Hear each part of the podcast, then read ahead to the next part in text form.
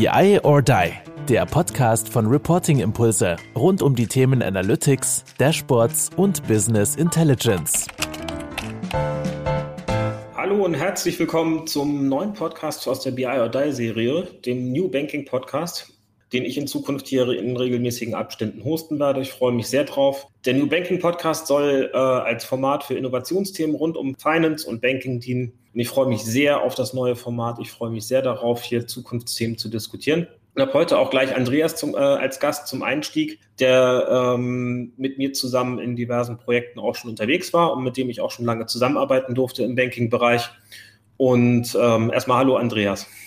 Moin, hallo. Es ist ja ganz ungewohnte Rolle hier für mich. Ne? Nicht als Host, sondern als Gast. Ich fühle mich sehr geehrt, dass ich hier im New Banking Podcast dann der erste Gast auch direkt bin. Cool. Ja, schön, dass du da bist. Ich möchte mit dir heute ein bisschen über das ganze Bankenumfeld sprechen, über das, was du da erlebst in dem äh, im BI-Umfeld. Und habt ihr die ein oder andere Frage mitgebracht und gleich mal um den Einstieg zu kriegen, wie erlebst du denn das Finanzumfeld im Vergleich zu anderen Branchen, was den ganzen Fortschritt im BI-Umfeld angeht und was äh, Datenkompetenz angeht? Ja, es ist immer so, es ist immer so erstmal diese, dieses Vorurteil, Banken ne, oder auch Sparkassen, heißt es immer, die sind sehr weit zurück, was das alles angeht. Also wenn man mit Leuten aus Banken spricht, die haben erstmal den Eindruck so, ja, wir machen das ja noch nicht so. Die anderen machen ja ganz große Data Analytics Projekte und die können ja das, das, das, das, das. Ne? Das ist so ein klassisches Vorurteil, das sich gerne hält. Meine Erfahrung ist da eine ganz andere. Die stehen genau da, wo alle anderen auch stehen, so im Markt. Ne? Das Einzige, was ich bei Banken immer sehr positiv finde, ist, die kommen ja von jeher schon von Daten. Das Geschäftsmodell beruht ja auf Daten. Das bedeutet, die waren schon immer wichtig. Das heißt, die Sensibilität für Daten finde ich immer im Bankensektor extrem hoch. Im Gegensatz vielleicht zu anderen, wo man jetzt, sage ich mal, eine Vertriebsgesellschaft hat, die irgendwas verkauft und sagt Kundengehe und bla bla bla und sowieso. Weißt du, was ich meine? Also deswegen würde ich Banken viel besser als ihr Ruf, was New Banking und sowas angeht, auf jeden Fall. Das ist spannend, weil dieses Vorurteil höre ich auch regelmäßig, ähm, dass die Banken da was, was New Banking oder beziehungsweise was neue Entwicklungen am Markt hinterher sind. Ich habe immer mir die Frage gestellt, ob es vielleicht auch daran liegt, dass Banken auch nach außen hin vielleicht auch nicht so offen agieren und auch nicht so, nicht so stark kommunizieren, was da intern passiert. Eben Stichwort Bankgeheimnis, Stichwort äh, Verschwiegenheitspflichten. Es ist halt schwer, dann eben auch viele Dinge kundzutun, die aus dem operativen Betrieb einer Bank kommen. Glaubst du, dass das da auch mit reinspielt? Ja, auf jeden Fall. Also ich glaube, es ist einmal diese Geschichte, dürfen wir das? Also das mhm. ist halt viel, viel schneller nochmal. Und wenn du so im Zuge der Digitalisierung nochmal denkst, ne, als so die ersten Apps auf den Markt kamen, ne, und da war ja Google ganz vorne, Airbnb, du konntest bei Booking deine Hotels buchen und so weiter. Und da haben wir ja alle noch gefühlt ganz schön lange gewartet, bis dann so diese Banking-Apps kamen. Das stimmt. Als die dann kam, also viel so als Privatmensch, ne, als die dann kam, hatte ich immer so das Gefühl, boah, die sind als Vorbild dann ja geworden für viele Dashboards beispielsweise. Also wo es dann immer so heißt, ey, das müsste so sein wie eine Banking-App. So geil wäre das ja. Also ich weiß noch, Mobile BI, oh, alle meine Daten wie in so einer Banking-App. Und die wurden dann ja, als die dann endlich mal da waren, ne, zeitverzögert, glaube ich, ein Riesensiegeszug, weil wer guckt nicht in seine Banking-App, die haben ja definitiv die Konto gelöst, ne? also auch Historisierung und alles Mögliche. Und das Zweite ist, was mir aufgefallen ist, was dann wieder extrem lange gedauert hat, jedenfalls als Privatkunde, nur aus dieser Sicht heraus, als dann das Apple Payment kam. Ne? Also es war, war, ja für mich ein Grund, ähm, sag ich mal, die Bank zu wechseln privat, damit ich mit meinem Handy bezahlen kann. Und da sieht man, ich glaube, deswegen kommt dieser Eindruck relativ schnell, dass Banken irgendwie langsam oder behäbig sind und dass man so als, weil man doch als Endkunde immer das Gefühl hat, da gibt es was Neues und ich kann es nicht sofort nutzen. So, ne? Und dann auch noch dieses Direktbanken-Ding, das ja auch noch dazu kam, wo nochmal, die sind viel schneller, da wird dir schneller geholfen, da kriegst du morgen deine Visa-Karte, da kriegst du es kostenlose, bla bla bla. Ich glaube, deswegen haben diese traditionellen Sparkassen und Banken das Image gehabt, dass alles langsamer ist und das transferiert sich so ein bisschen diese Haltung in, wir sind ja bei der Digitalisierung oder wir sind auch im BI-Data-Bereich so langsam. Dass das so ist, das finde ich überhaupt nicht. Also das ist wirklich nicht so. Ich glaube, das ist aber der Grund dafür, warum man so ein Gefühl hat, dass Banken angeblich so langsam sind. Ein spannender Einblick. Ähm, wenn du jetzt sagst, so richtig so richtig hinterherhängen sie nicht. Wo siehst du denn, dass die Dinge, äh, dass Banken Dinge besser machen könnten? Also direkt aus dem Stegreif ad hoc. Ähm, äh, vielleicht Beobachtungen, die, die ein bisschen regelmäßiger auftreten. Sollten sie vielleicht in Daten mehr vertrauen und schneller in eine Entwicklung gehen? Oder was ist so dein Eindruck aus den, äh, aus den Projekten? Ja, die haben einen Vorteil und einen gleichzeitigen Nachteil. Also Banken haben ja schon immer ein sehr ausgefeiltes Reporting. Das heißt, das war schon immer wichtig. Also in jeder Bank war Reporting Stimmt. etwas extrem Wichtiges. Das heißt natürlich, dass die Leute sich sehr gut auskennen, was reportet werden soll und dann sind sehr zahlenaffin, weil sie sich oft darüber Gedanken gemacht haben. Das heißt, diese Excels sind ohne Ende gewuchert. Es gab Leute, die nur PowerPoints, es gab überbezahlte Berater, die ja dann PowerPoints gebaut haben den ganzen Tag und so weiter und so fort. Das heißt, da ist ein riesen Apparat entstanden. Das ist der Nachteil, wenn ich jetzt sage, ich habe noch nie ein richtig geiles Reporting gehabt und steige sofort mit einem BI-Tool oder Self-Service-Tool ein, dann bin ich natürlich unheimlich schnell und habe erstmal Erfolge und kann mir alles neu überlegen. Da ist der Nachteil, da gibt es gewachsene Struktur und jedes Detail wird halt immer so auf die Goldwaage gelegt. Nee, das geht in einem Dashboard nicht. Das können wir jetzt nicht mit der SAP oder Microsoft oder so abbilden. Das muss ich immer individuell und bla bla bla. Das heißt, diese Riesenstruktur auf der einen Seite Vorteil, man hat unheimlich viel, um ein geiles Reporting zu machen. Aber die Auswahl ist natürlich schlecht, wenn ich irgendwo anders hingehe und da heißt es, ja, wir haben ein paar Folien gemacht und sowieso wollen das jetzt mal professionell machen. Da ist es natürlich auf der grünen Wiese dann ein bisschen einfacher, aber die Herausforderungen sind dann nur anders gelagert. Ich glaube, die Transformation von dem alten Reporting ins Neue ist bei der Bank sehr schwierig oder bei Banken, während es bei anderen halt so ist, ich habe noch gar nicht so viel und jetzt will ich erstmal meine Möglichkeiten heben. Ich glaube, das ist so der Unterschied, aber beide vom Reifegrad her dasselbe Problem, anständige Dashboard zu bauen. Kann ich, mir, kann ich mir sehr gut vorstellen. Jetzt ist eine Bank ja aus eigener Erfahrung heraus auch wahnsinnig komplex. Das heißt, wir haben unfassbar viele KPIs, wir haben unfassbar viele fachliche Disziplinen, Controlling, Risiko, Finanzen, Meldewesen, ja, die, die alle unter bestimmten Regularien stehen, die alle verschiedenste Anforderungen haben. Glaubst du denn, dass, eine, dass Banken ähm, trotzdem Standards finden in, können in ihrer Visualisierung und Vereinheitlichung in ihren Dashboards und ähnlichem finden können? Disziplinübergreifend? Ich glaube, das ist halt überall so. Jetzt nehme ich aber jetzt mal, sag ich mal, das heißt ja immer so, Banken seien so komplex. Ne? Meinst du jetzt mal die Gegenfrage? Nehmen wir mal einen Einzelhändler, eine große Einzelhändlerkette. Ne? Die hat verschiedene so, ähm, ähm Sortimente, ewig viele Supplier, eigene Marken, andere Marken, Online-Shop dazu, anderes Geschäft, regionale Bestimmungen, Abhör, bla bla bla, sowieso, wo darf ich so einen Lidl-Markt hinstellen und so weiter. Das heißt, die Komplexität bei Lidl beispielsweise, ich weiß jetzt nicht, warum mir gerade Lidl einfällt, aber bei Lidl ist die wirklich geringer bei einer Bank als bei einer Bank. Das kann, weiß ich nicht zu beurteilen. Mein Gefühl würde mir sagen, es ist überall erstmal komplex und alle Geschäftsfelder sind komplex in irgendeiner Form heutzutage. Insofern, okay, die Beratungsbranche ist vielleicht nicht so komplex. Da würde ich eher sagen, das ist relativ einfach. So. Aber das nur by the way. Und deswegen würde ich erstmal die Komplexität der Banken, dass die im Besonderen sind, was die Komplexität der Zahlen angeht, das würde ich gar nicht behaupten. Das würde ich, da würde ich sagen, nein. Die Komplexität, die dazu kommt, dass man vielleicht die Aufsicht ja noch hat. Ne? Und du bist ja hier BCBS und so bist du ja viel mehr Experte, als ich das jemand sein könnte. Da kommt natürlich nochmal eine Komplexität rein, aber gleichzeitig ja auch eine Anforderung, die mir extrem helfen kann. So, und deswegen ist meine, meine Grunderfahrung mit Banken Komplexreduktion und erstmal auf das Kerngeschäft sich wieder zu äh, fokussieren, genau das Richtige, Standard zu etablieren, dann loszulegen und das dann aufzubauen. Und da ist es eher das Problem, die Menschen mitzunehmen, als die Technologie dafür bereitzustellen. Also die Komplexität ist eher bei mir, wenn ich meine Erfahrung teilen darf und ich muss ja ganz ehrlich sagen, ich kenne es ja schon sehr lange, wir wissen ja vielleicht einige nicht. Ich bin ja als Berater im Kreditkartengeschäft gestartet. Also ich war ja mhm. Berater für Kreditkarten ursprünglich. Ähm, und das, das bedeutet, da habe ich die Banken ja auch sehr, sehr gut kennengelernt. Ne?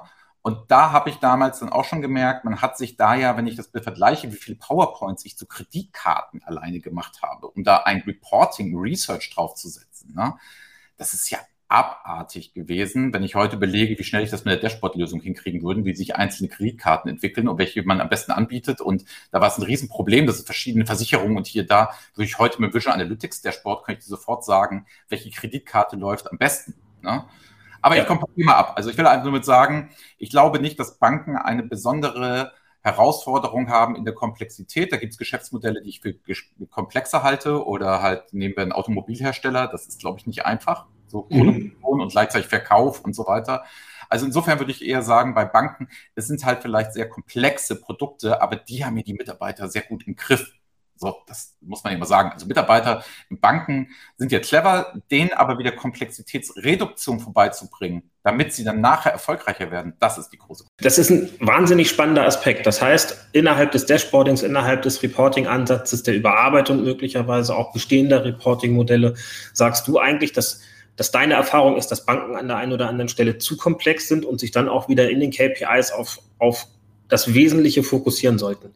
Also ich komme ja selber, du sagst es ja selber aus dem BCBS-Umfeld und äh, ich kann mich erinnern, die, die umfassende Anzahl der Anforderungen aus diesen ganzen einzelnen Themen. Wir reden über tausende fachliche Attribute oder über tausende Attribute, die nachher in den Data Warehouses befüllt werden, die die Banken so mit sich rumschleppen. Und äh, viele davon sollen dann eben auch reported werden, wo man sich dann auch eben fragt, okay, was ist der Mehrwert? Und du sagst also ganz klar nochmal die Fokussierung auf, was sind eure wichtigen steuerungsrelevanten KPIs? Ich finde, das ist ein ganz, ganz wesentlicher Aspekt, ähm, den ich auch so teile und das auch nochmal so deutlich zu sagen, finde ich extrem wichtig.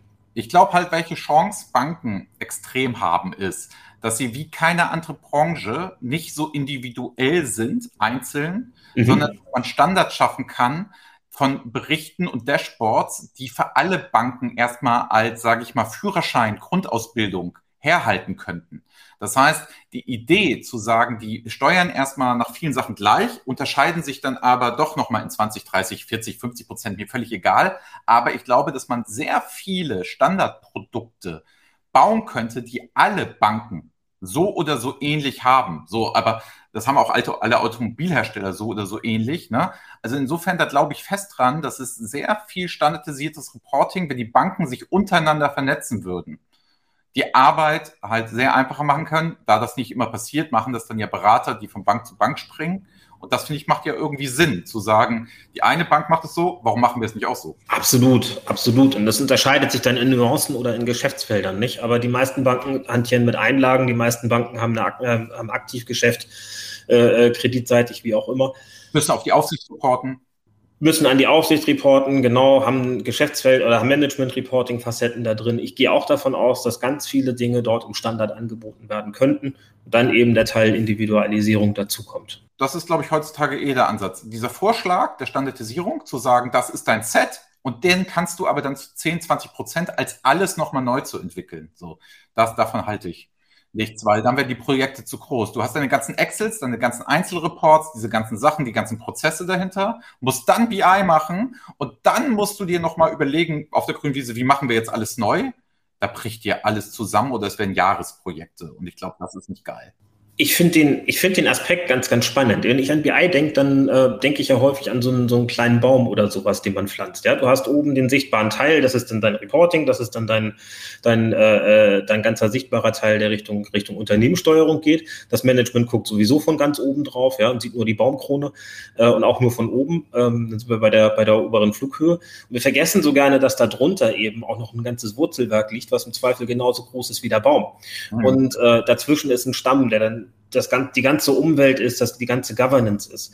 Worauf ich hinaus will, ist, wenn ich so ein BI-Projekt starte, ja, dann kann ich ja erstmal ein zartes Bäumchen aus der Baumschule holen, anstatt die Setzlinge selbst zu ziehen. Ja, ähm, das beschleunigt den Prozess und der ist tatsächlich genauso, wie du es sagst, aus meiner Sicht auch sehr, sehr langwierig und es ist ein, es ist ein Change-Thema. Es ist ein Thema, was sich über Jahre in der Kultur eines Unternehmens niederschlägt und insbesondere auch in Banken.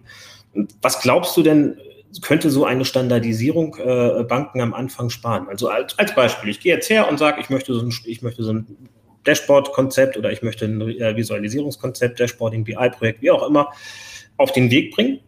Ähm, was glaubst du denn, wenn ich mit Stand, Standard-Set, was ich dann für meine Bedürfnisse individualisiere, äh, äh, nutze, was kann ich da am Anfang ähm, einsparen und was sind auch große Vorteile da drin Richtung kulturellem Wandel, den ich dann auf den Weg bringe?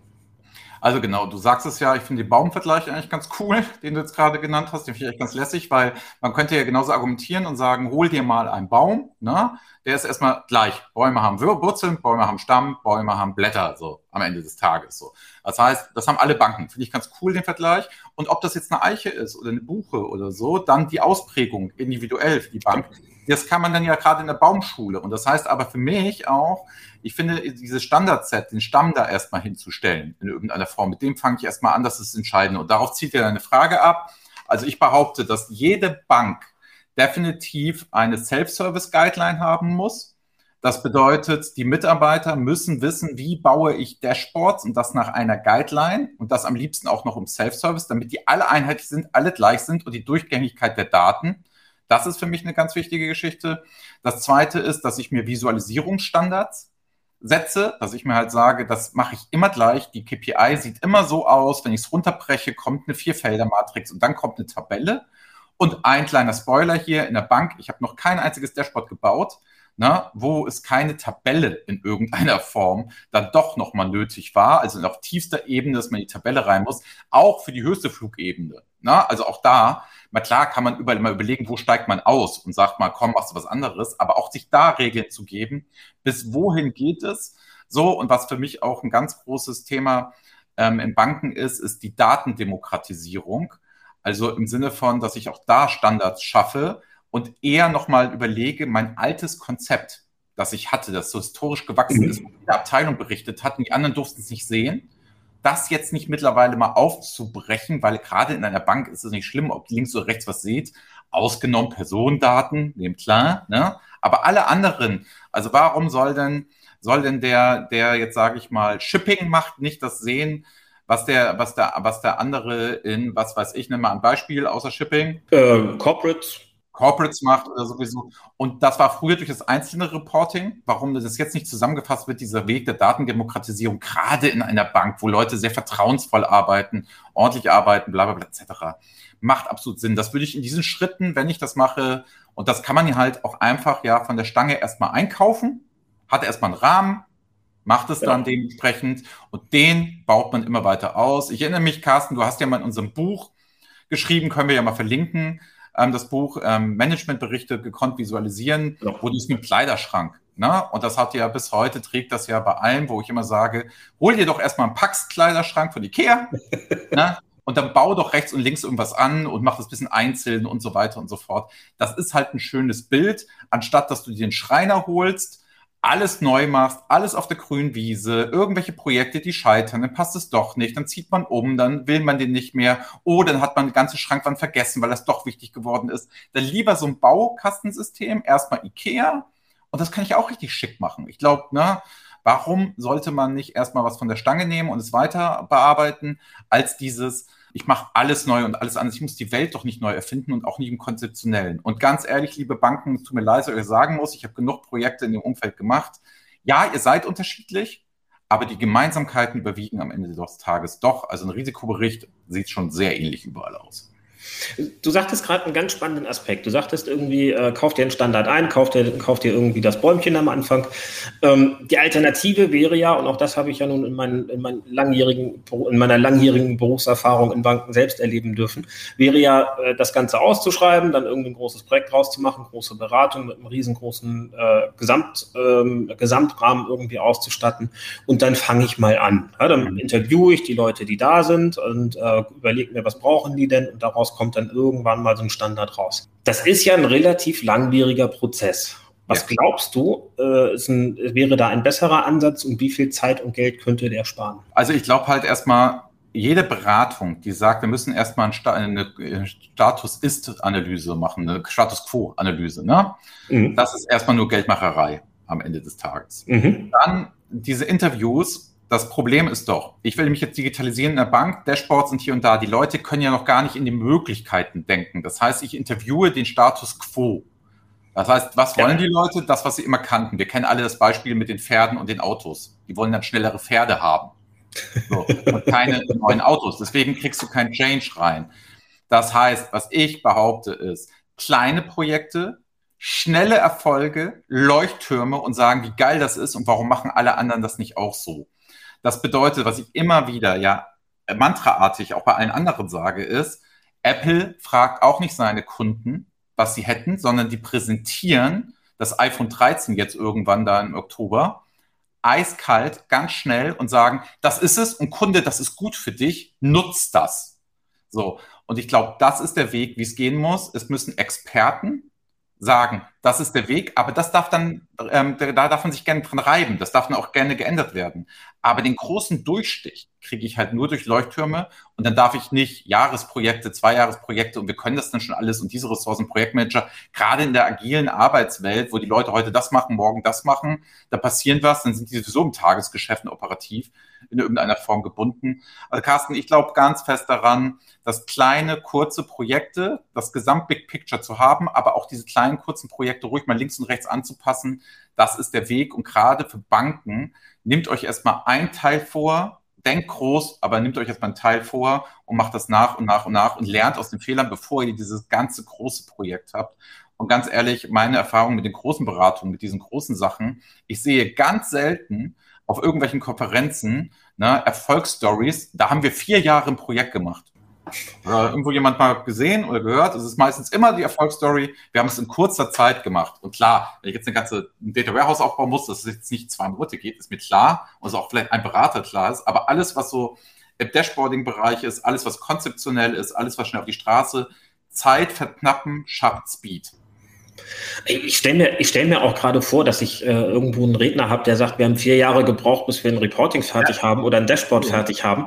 Ich meine, äh, äh, es ist ja so, wenn ich, wenn ich sowas neu einfliege und, und äh, dann eben Leuchtturmprodukte schaffe und dann eben auch bei den Reportempfängern feststelle, dass es dort nicht ankommt, dass es dort nicht trägt, ja. Wie irre, wie irre wäre denn das, wenn ich dann vier Jahre an einem solchen Projekt rumgearbeitet habe, anstatt wenige Wochen das dann justieren kann, anpassen kann und dann wieder weiter auf den Weg zu bringen? Ja, also ein, ein unfassbarer, äh, äh, ein unfassbar anderes Vorgehen. Ähm, ich glaube dazu, äh, Andreas, gehört ganz viel kultureller Wandel, Änderung von mhm. Skillsets, Änderung von Mindsets. Ja, also ähm, für mich passt Business Intelligence Transformation eigentlich unabdingbar auch zu dem äh, ganzen Themenblock digitale Transformation, also agile Arbeitsweisen, Fehlerkultur und ähnliches.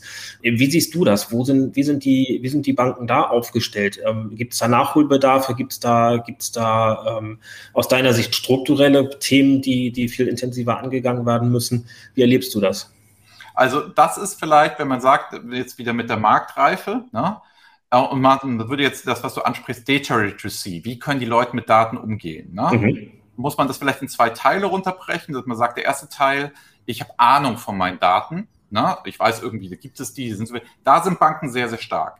Im zweiten Teil, mhm. ne, wo man sagt, wie gehe ich jetzt mit denen um und welche Möglichkeiten und welche neuen Wege und was könnten wir noch machen, sind Banken vergleichsweise zum Markt außergewöhnlich schlecht. Ich pauschalisiere hier jetzt komplett, ne, bin polemisch, aber außergewöhnlich schlecht. Also es bedeutet, die Öffnung für neue Dinge. Deswegen hast du das hier ja, glaube ich, auch New Banking genannt, ne? oder wir als BI or Die haben gesagt, das nennen wir hier mal New Banking, weil da wirklich der Umbruch stehen muss. Das haben wir schon immer so gemacht, ist ein Riesenproblem. Mhm. Dann ist ähm, Banken haben sind halt traditionell hochbezahlte Jobs, so sage ich mal, wo die Leute sich sehr gemütlich gemacht haben und alte Silberrücken auf Projekten sitzen und sich auch gar nicht immer irgendwas machen wollen. Und die sind nicht dafür bekannt, den neuen fancy Kram eben mal auszuprobieren, sondern erst, wenn sich was etabliert hat. Fair kann man so machen, aber deswegen tun die sich so schwer in der digitalen Transformation gesamtheitlich, weil Banken halt dazu neigen, Bestehendes erstmal so zu lassen und immer diese Abwartenhaltung zu haben in irgendeiner Form und sich ganz, gar solche Methoden wie Prototyping, Agile und so, da reden die jetzt gerne alle drüber.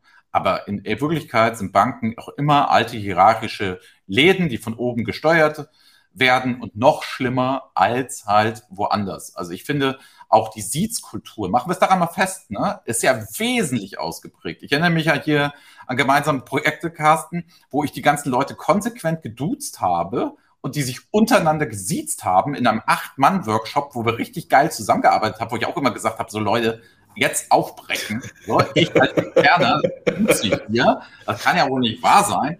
Aber das ist, glaube ich, noch dieses Gelernte. Das ist noch so, man hat auch so diesen Werdegang gemacht, man hat auch so diese Sachen, man hat auch ein gewisses Klischee mit einer Bank.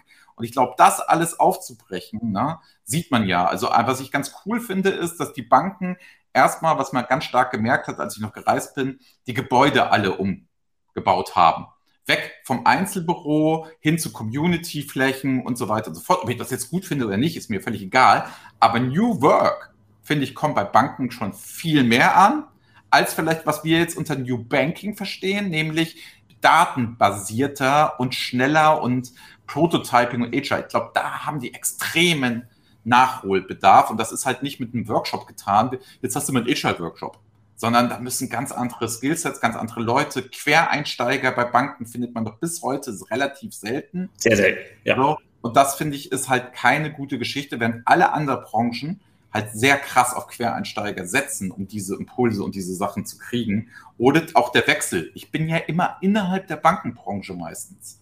So, während ich ja nicht immer nur Einzelhändler bin, sondern da kann ich dann plötzlich auch ja was äh, komplett anderes machen und bin plötzlich in der Automobilindustrie. Das ist auch nicht der Klassiker, aber das passiert eher mal. Oder Fertigungsgewerbe, man ist, glaube ich, nicht so festgelegt. Ne? Also ich kann halt, glaube ich, Krankenhausmanagement machen und auch Einzelhandelsmanagement und da wird sich ganz schön viel überschneiden mit Spezialwissen. Aber im Banken ist immer so, ja, ich bin ja alter Banker, das sind die Vorstellungsrunden. Ne? Ich bin schon 17,5 Jahre hier. Ich bin die Älteste. Ja, ich bin noch die Jüngste, aber ich habe eine Bankausbildung gerade gemacht. Oder ich bin noch die Jüngste und habe gerade. Das, ist alles eine homogene Suppe.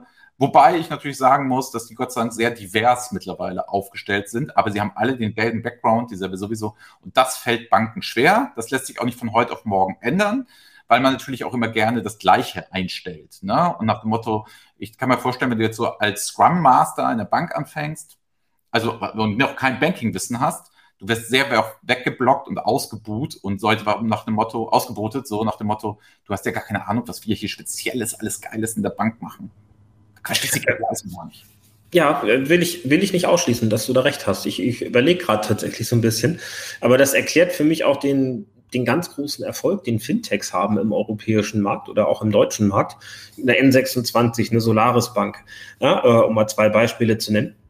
Ähm, die es einfach schaffen, mit einem völlig neuen und frischen Start-up-Ansatz eben dann in den Markt zu landen, neue Ideen zu gehen eine neue technologische Plattform dahinter zu haben. Ja, die Solaris Bank ist, soweit ich das weiß, relativ stark in, in Cloud-Architekturen unterwegs und das auch relativ erfolgreich. Und ähm, das natürlich für die dann eben so ein, so ein althergebrachter Ballast, den eine, äh, den eine Wholesale-Bank hat, eine, eine lange bestehende Wholesale-Bank hat, ähm, an der Stelle natürlich dann nicht vorhanden ist. Und wahrscheinlich ist man dann auch tatsächlich offener für Impulse von außen und für den Change-Gedanken und für die, für die Änderungsbereitschaft innerhalb des Unternehmens. Finde ich einen ganz, ganz spannenden Aspekt. Ich weiß, was, was meine liebste Geschichte zu Banken und Transformation ist? Kennst du garantiert auch. Also ich bei Vorständen damals etc. noch im Kreditkartengeschäft, ne? Es wird immer Blackberries geben in der Bank. Es wird niemals ein anderes Telefon als BlackBerry geben. Das ist das definitiv auch Sicherheit und bla bla bla. Ne? Die Diskussion. Zeig mir mal eine Bank, die keine iPhones hat. Ganz ja, ehrlich. Ne? Gibt's so, nicht mehr. Dann, genau. Dann die zweite Diskussion, wo sich jetzt wiederholt hat, wo es immer heißt, Herr Wiener, wir werden immer on-premise bleiben. Mhm. Cloud niemals. Jetzt ist die Frage doch nicht mehr bei den Banken, ob ich in die Cloud gehe. Es ist Sondern nur noch die Frage, wie. So, genau. Und das ist genau dasselbe, was sich wiederholt. Banken sind sehr schnell darin, ihren Sonderstatus dann auszumachen und zu behaupten, dass es so sei und für immer so bleibt. Ne? Da sind Banken immer ganz, ganz stark drin, weil keine Veränderung. Anstatt mal zu sagen, wir müssen uns verändern, es wird sowieso auf uns zukommen und dann jammern sie immer alle, wenn sie zu spät sind und der Markt plötzlich das schon alles macht. Und dann heißt es immer, ja, die können das ja so machen, die machen das ja so und bla bla bla dass die auch Herausforderungen hatten, in die Cloud zu gehen, okay.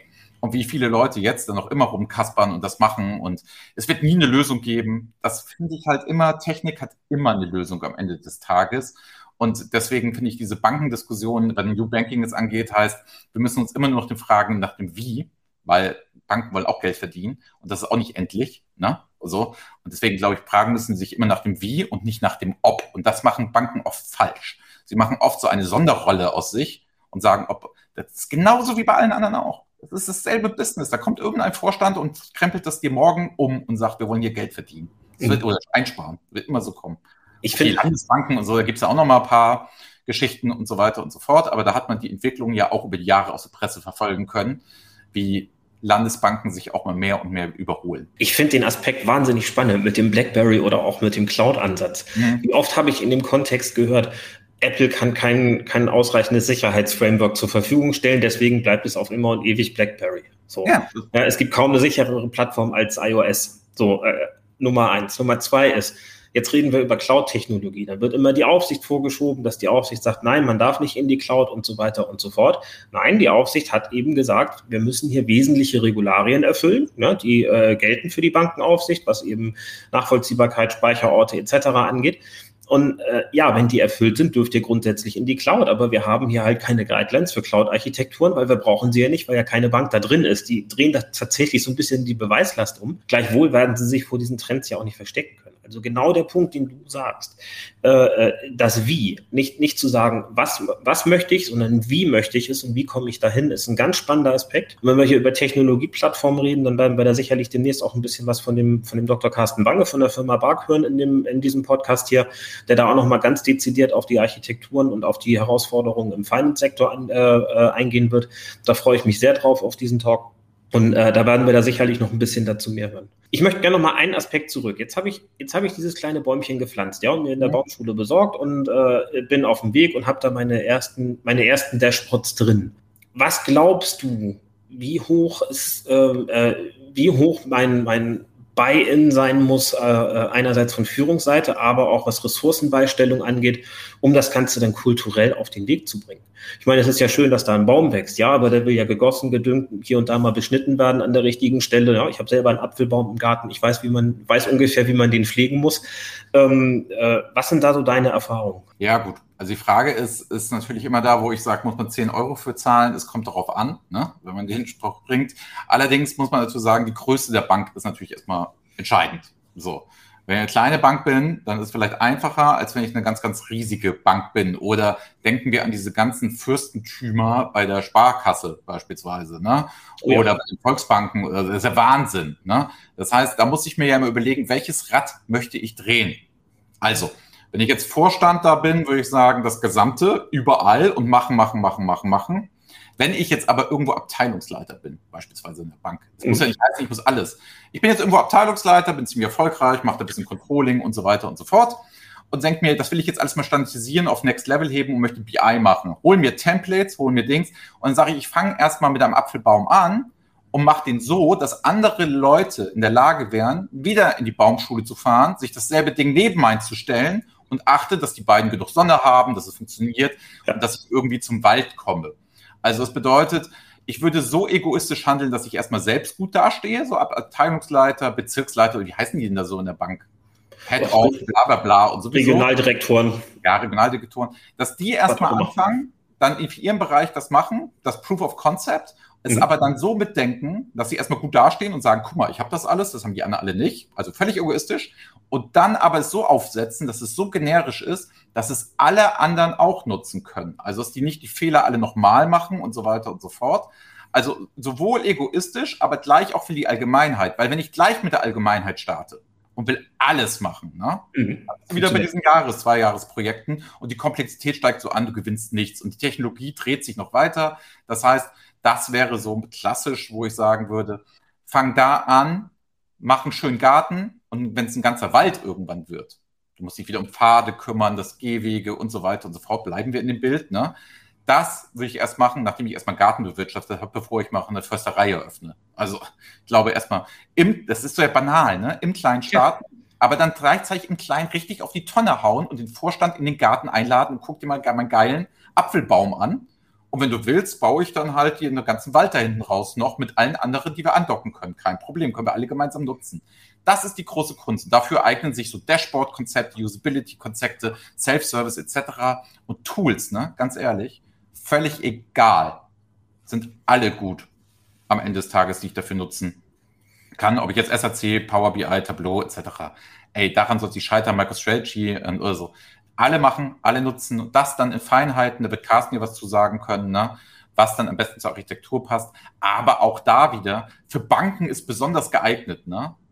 Ja, fuck you. Nee, glaube ich, glaube ich auch nicht. Ich hängt immer so ein bisschen mit dem Technologie-Stack äh, zusammen, mit dem Banken unterwegs sind, ganz bestimmt.